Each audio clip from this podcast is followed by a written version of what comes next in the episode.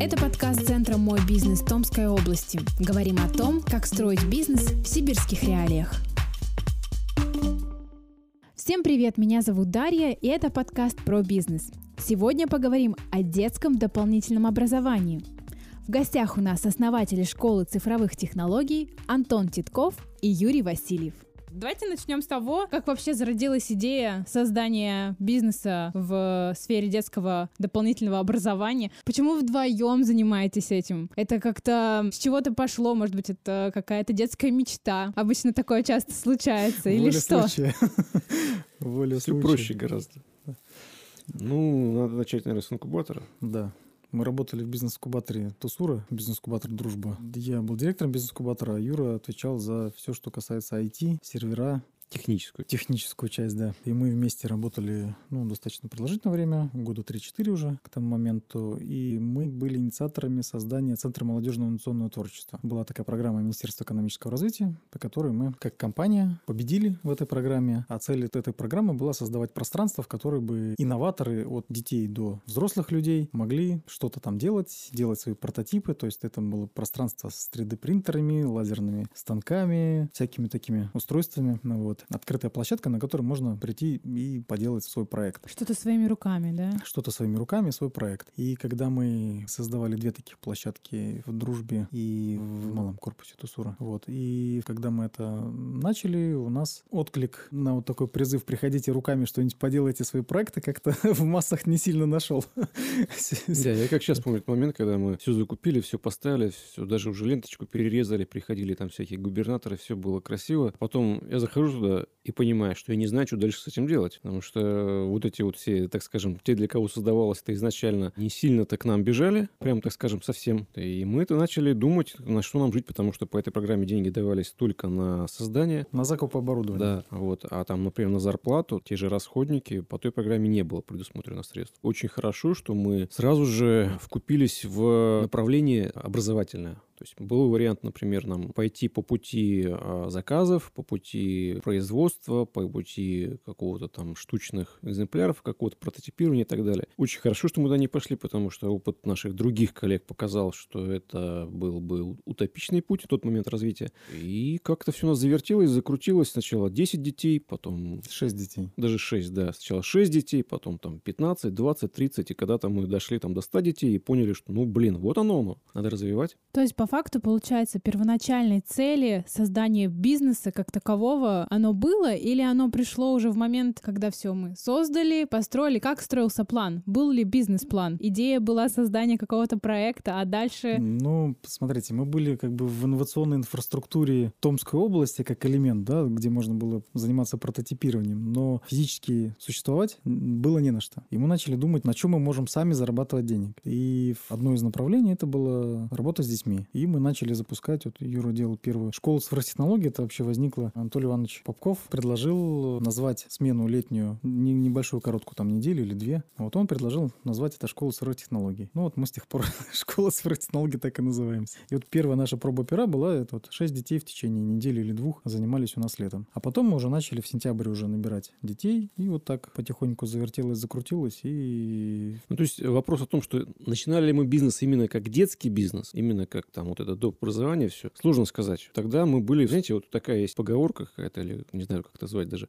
Когда человека бросают посредине реки, он пытается выплыть. И это не красивым кролем, брасом или как-то еще. Он выживает как может. Мы были примерно в такой ситуации. Поэтому, да, мы плыли некрасиво, но мы выплыли. На сегодняшний день, если оглянуться назад, то что было самым сложным на начальном пути? Я понимаю, скорее всего, много пунктов, но вот если глобально, да, посмотреть, что было самое сложное именно в направлении детского Знаете, дополнительного тут образования. Как бы нужно такую ремарку сделать. Вот я понимаю, что вы нас подводите к вопросу о том, чтобы как бы вот сейчас, например, запускать такой же бизнес, например, да? Ну, предположим. Предположим. Так вот, очень много поменялось по сравнению с тем, когда мы запускали этот бизнес, и что сейчас творится, это ну, абсолютно разные рынки, абсолютно разные сформированные потребности у родителей, и очень-очень много нюансов, там, начиная от юридических, заканчивая уже там потребительскими. Вот. И если, грубо говоря, Начинал бы я бы сейчас такой бизнес? Нет. Почему? А потому что очень много, у нас очень тяжело. Вход в этот бизнес сейчас достаточно дорогой. Сейчас э, родители, ну, по крайней мере, если говорить точно про томский рынок, родители уже, так скажем, ну, в хорошем смысле избалованы детским образованием, они уже хорошо в нем разбираются, они уже знают цену этому всему. Как есть такая поговорка еще у маркетологов, контент король.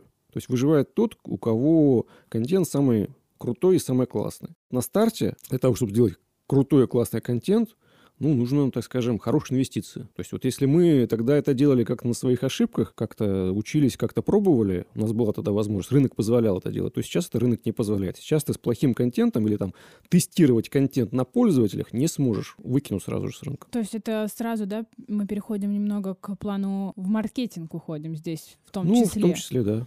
Маркетинг поменялся просто кардинально. Если мы Давайте сравним, давайте посмотрим ну, давайте на я вам расскажу как про- раз вот. Если мы в каком? В 2014 году, наверное, да? В 2014 году 100 детей в центре набирали просто с одной статьи Там, по-моему, в Томске или Томск.ру, в Томский.ру или Ну, популярный, да, Да, сайт. на каком-то Мгм. сайте. И у меня телефон стоял на столе, и он просто разрывался в течение всего дня. Просто был красный, разрывался. Красный. То есть его кладешь сразу же, кладешь сразу же, уже там все болит уже, рука болит, писать все это, записывать. Ну, То туда- сейчас мы уже совсем у нас другой маркетинг. Это просто огромное количество действий, которые мы делаем, маркетинговых онлайн, офлайн, ивент-маркетинг для того, чтобы делать наборы. При этом конкуренция на рынке выросла многократно. Если мы были условно практически одни в тот момент, то теперь к нам заходят большие сети, там алгоритмика, Особенно схожая, да, деятельность получается очень. ну, конечно. То есть мы, у нас, безусловно, мы знаем наши конкурентные преимущества, то, как мы работаем с детьми, какая у нас там школа наставничества, как мы делаем проекты и много-многое другое. Но все равно для пользователя рядового, да, у него есть выбор в настоящий момент. И вообще надо посмотреть, что на рынке очень много сейчас... Вообще, скорее всего, на рынке останутся практически все это будут сети. Какая-то доля, какая-то доля маленьких организаций, таких кружков придомовых будет, но в целом это будут все сетевые структуры. Мы идем по такому же пути развития. Мы тоже запустили свою франшизу. Вот мы в 2015 году начали развивать свою сеть, запустили сеть центров. У нас там в 2015 году 10 центров было. Мы откатали на себе эту модель, как управлять сетью, и потом уже запускали франшизу. Запустили в 2018 году франшизу. Вот у нас сейчас франчайзинговая сеть. А как управлять франчайзинговой сетью из э, провинциального города? Как вообще пришла идея создать франшизу? Насколько это сложно? Мне кажется, тут может появиться просто масса вопросов. Ну, смотрите, здесь э, как бы моя позиция очень простая. Надо не строить космические корабли, а надо итерационно запускать продукт и доводить его до какого-то качественного, суперкачественного продукта. На старте все предугадать просто невозможно. Ну, у нас был просто вариант либо развивать свою сеть и развивать франшизную сеть. Но мы выбрали пока оба пути. Надо понимать, что развитие своей сети — это инвестиция достаточно серьезная. Развитие франшизы, инвестиций меньше, и можно за короткий промежуток времени захватить значительную долю рынка. То, Что надо для того, чтобы сделать франшизу? Ну, в первую очередь, наверное, желание.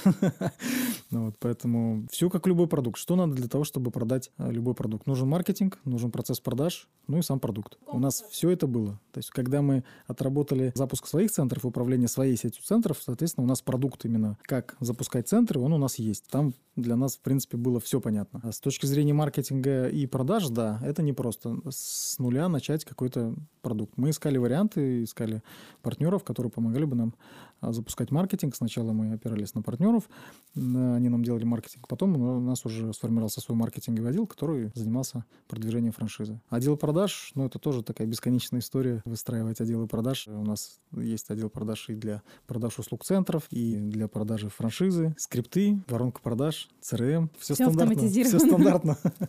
А в какой момент вы поняли, что необходимо делать франшизу? Какой период времени, может быть, бизнес должен отработать, отжить, чтобы действительно понять, что он готов к франшизе? Ну, первое, это такая ремарка тоже, что управлять одним, даже двумя центрами, да даже тремя, это большая разница с управлением сетью. То есть прям большая. Вы можете открыть один центр свой, допустим, ну, одну точку, какую-то локацию. У нас все хорошо. Вы думаете, блин, классно, надо еще открыть. Открывайте вторую точку, управляйте двумя точками. Надо третью открывать. Открывайте третью. Вы думаете, блин, начинаю продавать франшизу или там открывать центры в других городах. А вот тут начинается самое веселье. Вот это вот э, нелинейное такое расширение, оно может повлечь за собой крах. Просто крах. И у нас получилось выжить в этой ситуации. У нас был год, когда мы открыли за год, Ну, 8 или 9, по-моему. ну, там, чуть меньше 10 там. Мы выжили тогда. Но были периоды сложные, потому Да. что система управления меняется кардинально. Появляется прослойка управленцев, которые тоже должны деньги зарабатывать. Много факторов меняется, поэтому управление одним центром и там сетью центров — это совершенно разные вещи. И в тот момент тоже мне попалось интервью какого-то предпринимателя, который говорил, что продавать франшизу, когда у тебя одна точка, это не очень хорошо с точки зрения даже покупки такой франшизы, потому что... А это закономерный результат, что это одна точка жива или нет? Это система или это случайность? Когда покупаешь франшизу и франчайзинговой компании только одна точка, то очень большой вопрос. Почему она больше не открывает? Она не видит в этом бизнеса? Или она не умеет этого делать? А если тогда я франчайзи покупаю франшизу, у меня появляется не одна точка, а три, как мне ими управлять? Если мне франчайзинговая компания об этом не расскажет. Вот поэтому мы на старте, и вот в том интервью говорилось, что франшизу надо продавать только тогда, когда у тебя минимум три работающие точки, тогда понятно, что это уже... Да еще в идеале, чтобы они были в разных городах. Мы для себя приняли, да, такое решение, что мы не будем запускать франшизу, пока мы не будем уверены, что наша модель работает, пока мы не запустим свои центры, они не покажут хороший результат. И вот когда мы это сделали, тогда мы приняли решение. Причем к нам даже приходили люди и говорили, продайте нам франшизу. Мы говорим, да блин, у нас нет франшизы. Подождите, у нас нет франшизы. Мы, чем мы тебе помочь можем? Нет, продай. Мне нравится ваш продукт, продай. У нас два первых франчайзи были вот именно такие. И вот мы продали им франшизу, с ними откатали процесс запуска уже не нашего центра, а уже франчайзингового центра. И вот, ну и в целом, то есть мы с этим успешно справлялись, и после этого мы уже официально запустили франшизу, продажу франшизы. Какая глобальная разница была открытия франшизы и сети? Что вы заметили, на чем спотыкнулись, возможно, и поняли, да, действительно, этого мы не учли? Да, особо-то ну, на самом деле, это два разных бизнеса. Да, то есть тут... И причем они зависят друг от друга в том плане, что если ты шишки набил на своей сети, ну, соответственно, там у тебя будет уже гораздо легче. В том числе франчайзи привносят новые элементы, кто-то что-то экспериментирует, пробует, и мы, соответственно, это распространяем и на нашу сеть, и на сеть наших партнеров. Вообще, в целом, это два разных бизнеса, потому что запуск, маркетинг, продажи и производство во всех этих случаях, он разный. Продажа франшизы — это один процесс. Продажа... Ну, что такое своя сеть? Своя сеть — это в первую очередь опять-таки есть Э, маркетинг и продажи для конечных клиентов. И эти процессы надо ставить. Когда один центр администратор может вести в том числе соцсети, когда у тебя 10 центров и надо десятерых обучить этому процессу, выясняется, что это очень непросто. Потому что, ну так случилось, что в первом центре тебе человек попался, который с SMM дружит, а в следующих девяти центрах попался администратор, который не дружит.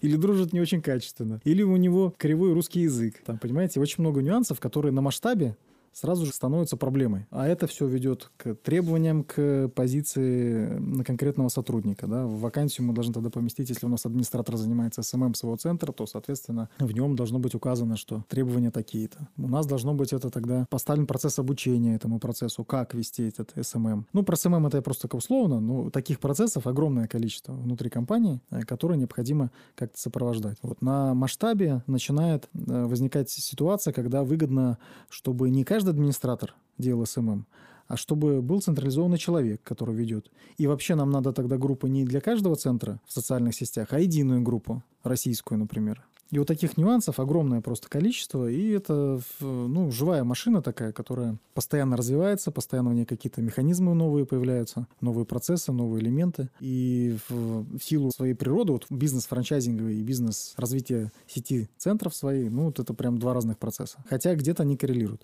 Контент, который мы даем детям, он один. У нас отдел разработки методический вот отдел наш, он делает единый контент. А если сейчас вернуться к маркетингу и поговорить о том, каким образом, то есть это все равно контент, момент, все действия, как вы делаете так, чтобы о вас узнавало максимальное количество пользователей? Ну, в данном случае у нас родителей, да, они являются непосредственными покупателями, а потребители — это уже дети. Что вы делаете, чтобы, например, перебить своих конкурентов, если мы уже говорим о России, да, потому что франшиза на всю Россию, как минимум, и, например, в сети. Чем отличается маркетинг в сети и в франшизе? Ничем почти. Ну, то есть тут разница только какая-то, может быть, локальная, там специфика региона. Например, в каком-то регионе ВКонтакте работает, и много ими пользуются, а в каком-то регионе нет. Например, Инстаграм лучше заходит. Ну, то есть только в этом разница. А как мы привлекаем к себе внимание, это стандарт. Используем все возможные методы, которые нам приносят нужную нам конверсию за нужные нам деньги. Все.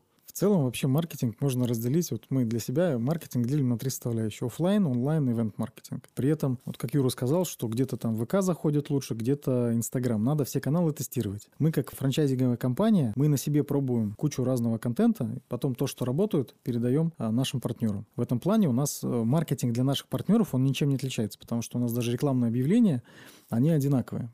Мы их протестировали, мы посмотрели, что они работают, передаем их нашим партнерам, которые уже используют. И так со всем инструментарием.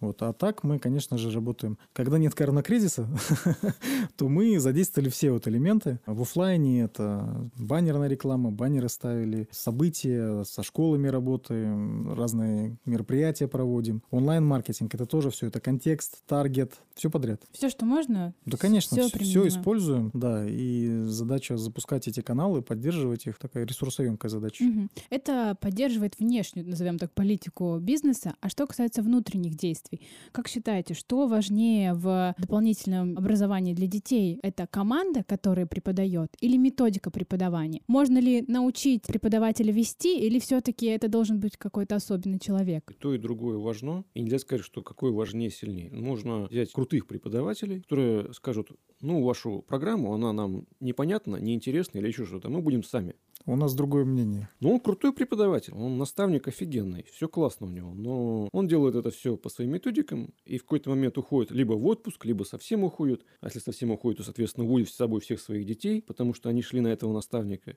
И вот это вот все может такой большой ком раскрутиться и потом центр потонуть. И есть обратная ситуация, когда наставник так себе, а у нас крутые программы, отточенные, мы точно знаем, что вот они, они рабочие. Делай раз, делай два, делай три. Если какие-то проблемы, то вот, пожалуйста, тебе описано, как их решать, что делать.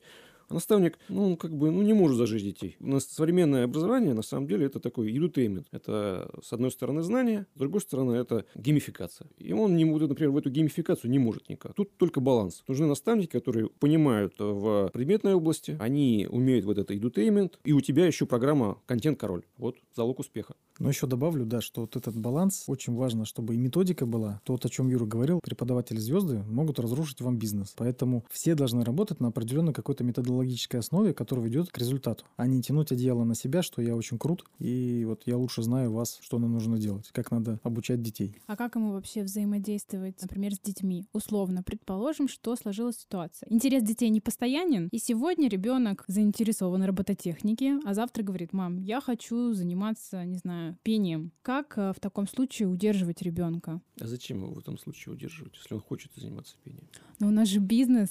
Это наш ну клиент, вот, мы его теряем. Смотрите, бизнес бизнесом, но тогда такой вопрос миссии, цели и все вот это. Зачем мы это делаем? Во-первых, делаем, чтобы сделать ребенка лучше. Ну, то есть, если так вот идеалистически сказать. Что это значит? Это говорит о том, что нам нужно понять и определить на раннем возрасте, ребенок, ну, в нашем случае, он э, лирик или физик. Одна история, когда он это понимает э, там в 10-15 лет, ну, даже 10-12, если быть точнее, и понимает, что да, я физик, и все, я хочу там условный тусур или политех поступать. Классно, все, я уже определился. Или он также в те же 10-12 лет походил к нам и понял, блин, вообще не мое. Не хочу этим заниматься. Это тоже классно. Он не будет тратить 5 лет своей жизни в ВУЗе на то, чтобы понять, что я лирик. Зачем это? Зачем мучить себя и мучить родителей, мучить ребенка? Вот это вот как бы мы такие гуманистические такие цели тут преследуем просто. Ну, конечно же, мы со своей стороны стараемся максимально зажечь ребенка, и как раз-таки наши методики, как мы это делаем, там это все присутствует. У нас мы, например, наших преподавателей не называем преподавателями. У нас нет преподавателя, у нас есть наставник. Это плечо, друг, ментор для ребенка. Тьютер, можно разными словами его назвать, но это вот обучение там 2.0, 3.0, но никак не как в школе, когда сидишь за партой и слова не можешь сказать. Да? У нас там 20% теории, 80% практики подход. То есть ребенок очень много делает руками, очень много практикуется, получает результаты. Результаты должны быть быстрые. Ребенок не должен год ждать для того, чтобы что-то там на выходе получить получить, да, он должен постоянно что-то получать, результат своей деятельности, чтобы понимать, что он движется, потому что ему интересно это. Вот поэтому мы со своей стороны максимально делаем, чтобы ребенку было интересно, но если вдруг ему не интересно, и он передумал, ну, это тоже здорово. То есть не стоит его удерживать и маме силком тащить его и говорить, это очень популярно, сынок, нужно этим заниматься, пригодится. Маме нельзя заставлять детей, это точно. Маме нужно общаться с ребенком, там, хорошо, уговаривать, объяснять, наставлять, но силком притаскивать, у нас такой опыт есть, таких родителей, как правило, это все заканчивается плачевно. И для ребенка, и для мамы, ну и, соответственно, для нас тоже. Мама переходит в негатив, что вы не можете моего великого, умнейшего ребенка научить там чему-то там, как паять, как строгать, как что-то делать. Ребенку это неинтересно, он не хочет этим заниматься. Проигрывают все от этого в этой ситуации. Как работать с таким родителем? Доносить до него это надо объяснять. Всегда просто сказав, что ребенку это не подходит, соглашаются? Ну, не, не прям так, конечно. Естественно, мы пытаемся что-то сделать сначала. У нас есть методики, как там вовлечь ребенка, так скажем. Но вот если у нас совсем не получается, ну, тут тогда без вариантов. Интерес утерян. Ничего не поделать. Случались ли такие ситуации, когда дети уходили, может быть, конкурентом? И вообще, кто сегодня на томском рынке для вас является конкурентом большим? Если говорить про конкуренцию в целом, то, во-первых, в нашем бизнесе есть не одна конкуренция. И самая главная конкуренция – это конкуренция за время ребенка. Там плавание, художка, Музыка, английский. Музыка, английский – это все наши конкуренты в этом плане. И тут, конечно же, у нас конкурентов много, не счесть их и конкурировать за время ребенка, это, наверное, сейчас самое сложное. Кстати, вот когда мы начинали, с этим было гораздо легче, со временем ребенка. Сейчас дети с каждым годом все сильнее и сильнее нагружены. И чем старше, тем сильнее загружены. Если говорить про прямых конкурентов, прямо таких вот, чтобы совсем-совсем Их можно разделить на два пола. Государственные и негосударственные. Да. Если мы говорим про государственную, то это Кванториум, это IT-куб. Ну, короче говоря, ряд там государственных кружков. То, что касается частных конкурентов, ну, у нас, наверное, самый большой конкурент был IT-колледж, который, к сожалению, закрылся. Мы, на самом деле, очень переживали по этому поводу, потому что хоть мы там и конкуренты, но мы все равно друг друга знаем. И, ну и э, надо так, без лишней доли скромности сказать, что это был, наверное, на тот момент наш самый сильный конкурент. Да. И тут бас, он пропадает. Мы ну, напряглись, так скажем. Ну, сейчас есть отдельные игроки на рынке Томска. Именно в нашей теме, наверное, до нас всем еще, ну, может, Ну, недалеко, но Но это еще опыт и время тоже играет свою роль. Начали-то вы не вчера и не позавчера. ну, конечно. Поэтому количество клиентов и узнаваемость ну, достаточно широкое. А что касается изменений бизнеса за последний год, какие изменения у вас произошли? Давайте о положительном начнем. Колоссальные. Что интересного в первую очередь случилось? Ну, мы, во-первых, открыли, наконец-то, открыли онлайн-направление. То есть мы его планировали давно, мы даже там тоненькие и маленькие потуги проб и ошибок даже пробовали до этого, но сейчас все у нас, можно с уверенностью сказать, что у нас онлайн-направление запущено. И прямо так хорошо запущено, причем не одно, не в одном виде. Вышли за рубеж. Да, нас зарубежный рынок мы- Да, у нас клиенты из 20 стран. Здорово. Очень приятно. Да. Но все-таки, все-таки, самое главное и самое приятное, то, что мы выжили. Мы пережили это, скажем, перестроились, мы полностью перестроили компанию, полностью поменяли систему управления, систему обучения, и все-все-все мы переделали и перегруппировались и смогли выжить. Да, наш бизнес, к сожалению, как раз-таки находится э, в зоне критичности можно ли работать в центре или не можно работать в центре. Да, в один прекрасный момент просто все центры закрылись у нас, и мы остались ну, у, у разбитого корыта. И нам необходимо было очень быстро перевести все процессы в онлайн. Мы разработали методики, как проводить занятия, но это совсем другое, другие подходы. И в том числе у нас очень многие программы завязаны на комплектуху, то есть это не просто программирование, в общем, у нас в том числе есть и программирование, конечно же, да, у нас много разных направлений, но все направления, которые связаны с комплектухой, с инженерией, это тоже был такой вызов наладить логистику. Мы за месяц полностью все процессы перестроили, не все клиенты согласились учиться в онлайне, выручка у нас э, упала, естественно. Мы обучили, на тот момент у нас было, наверное, 250 сотрудников во всей нашей сети, разработали методики, э, обучили, как работать в онлайне, ну вот с тех пор э, у нас онлайн это активное направление, активно его развиваем. Что поспособствовало тому, что вы выжили? Что стало самым главным таким звеном? Желание выжить. Да. Инстинкт самосохранения. У кого-то не сработал, но у кого-то сработал, да, собственно, Ну, здесь нам только было так. тяжело перестраиваться на самом деле, потому что, опять-таки, компания год назад и компания сейчас это прям вообще две разных компании. Вот, вот прям совсем разные компании. В момент кризиса, ну, в том числе надо резать косты, и это очень больно, это очень неприятно, и не все успевают вовремя это сделать, и может быть крах. Поэтому, ну, здесь, наверное, не знаю. Ну, во- во-первых, да, это наше желание. Во-вторых, ну, наша некая мобильность, способность подстраиваться под текущие условия, быстро двигаться, потому что, опять-таки, мы вот в тот момент, кризисные моменты, мы просто э, с очень быстрой скоростью двигались.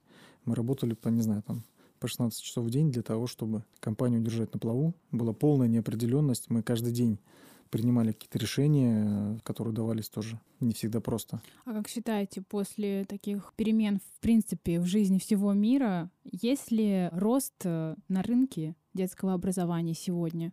И вообще, будет ли он? Ну, тут как бы надо разделять, да, неск- несколько позиций. Кризис еще не закончился. Покупательская способность у людей упала катастрофически. спрос упал катастрофически. При этом мы видим, например, конкуренцию в онлайне просто дикую. Если вчера это было условно три школы какие-то, да, которые в онлайне предлагали какое-то обучение, сегодня их 35, 40, я не знаю Минимум. сколько, сколько этих школ, причем они появляются как грибы каждый день, о которых мы раньше даже там вообще ничего не слышали. И на падающем спросе, на упавшем спросе вырастает количество конкурентов, соответственно, борьба за клиента, она ужесточается просто невероятно. При этом, ну, мы на самом деле изначально знали, что два направления онлайн и офлайн это два разных направления бизнеса, которые не могут заменить друг друга. Это совершенно разные бизнесы, совершенно разные подходы, совершенно разные клиенты, поэтому они будут существовать. Вопрос только в том, какой объем рынка. Если год назад в онлайне объем рынка был еще, наверное, не очень большой, то сейчас, ну, опять-таки, сложно оценивать, сколько родителей готовы, чтобы их дети занимались в онлайне, потому что у нас на офлайн очень большой спрос среди наших клиентов которые говорят, что, конечно же, очень нравится офлайн, и мы не хотим онлайн. Это два направления, которые будут существовать всегда рядом. Поэтому наша стратегия и быть и там, и там. Вот. Но количество конкурентов, конечно, вырастает в онлайне просто катастрофически, и борьба там очень жестокая. И мы ждем отскока, конечно же, назад. Рынок еще внизу, возможно, он еще будет ниже падать. Кризис не закончился, да, и как будут локдауны, не будут локдаунов, как бы большой-большой вопрос. Но мы очень надеемся, что там к сентябрю пойдет какой-то рост. Пока роста мы, честно сказать, не видим. В смысле, с точки зрения платежеспособности населения, с точки зрения того, что все упало и начался отскок обратно, безусловно, есть. И мы сейчас предпринимаем шаги для того, чтобы занимать эти позиции. Потому что сейчас, если этого не делать, то когда рынок пойдет вверх, ну, мы будем где-то в хвосте. Поэтому сейчас в том числе, например, хорошее время покупать франшизы для того, чтобы наладить все процессы, чтобы когда в сентябре там пойдет отскок, чтобы быть к этому готовым. Мы видим, что спрос на франшизу тоже сейчас растет. Имеется, да. Это здорово. Давайте дадим три самых главных совета начинающим предпринимателям, которые только стартуют в детском дополнительном образовании, что нужно учесть, чтобы начать, и чтобы действительно бизнес работал. Купить качественную франшизу. А лучше какую франшизу? Не, я не буду говорить лучше, какой. Я могу перечислить параметры, по которым стоит выбирать. Какой лучше, тут, по-моему, всем и так А понятно. давайте узнаем, что за параметры. Ну, первое, это нужно смотреть на сеть. То, про что Антон говорил, что у франчайзи-держателя должно быть свои центры, и их должно быть там некоторое количество. Мгм. Не один, не два, не три, да еще желательно в разных городах, потому что абсолютно точно управлять одной там или несколькими – это разные вещи. И не может человек научить тебя чему-то, чего он сам не делал. И он не знает всех маркетинговых подходов а там, или управленческих подходов в случае управления сетью. К сожалению, даже наш опыт показал, что мы смотрим тут за рынком сейчас франшиз и видим, что да, очень много появилось новых франшиз, и есть старые, которые написали там красивые картинки нарисовали, называли это брендбуком, красивую книжку издали, там назвали это еще как там системой управления, например. А опыта никакого за плечами не имеют. Пытаются это продавать и успешно продают, потому что классный маркетинг, классно рассказывают, классные таблички, классный там, калькулятор доходов на сайте, показывающий красивые цифры. Люди покупают, потом плюются, потом кто-то из них выживает на своем энтузиазме, на расходах, на своих проблемах, а кто-то сливается. И к нам такие тоже приходят, кто, например, купили франшизу, попробовали, что-то сделали, ничего не получилось, и потом приходит к нам, а у вас, наверное, так же все. И мы начинаем людям рассказывать, что вот, у нас вот это, вот это, потому что потому-то. Ну, вообще, по тому, что входит в франшизу, должен быть продукт понятный, да. У нас, например, разработано контента образовательного на 10 лет. Это разносторонний контент, разноплановый. Про программирование, там, видеоблогинг, про робототехнику, про инженерию в целом. Совершенно разноплановый контент, которого очень много, и это, это огромные деньги, на самом деле, разработать это все, это прям дорого. Маркетинговые инструменты. Как мне, как покупателю франшизы, дальше своим конечным клиентам продавать. Потом система продаж, скрипты, CRM, автоматизация, системы учета. Очень много всего да, внутри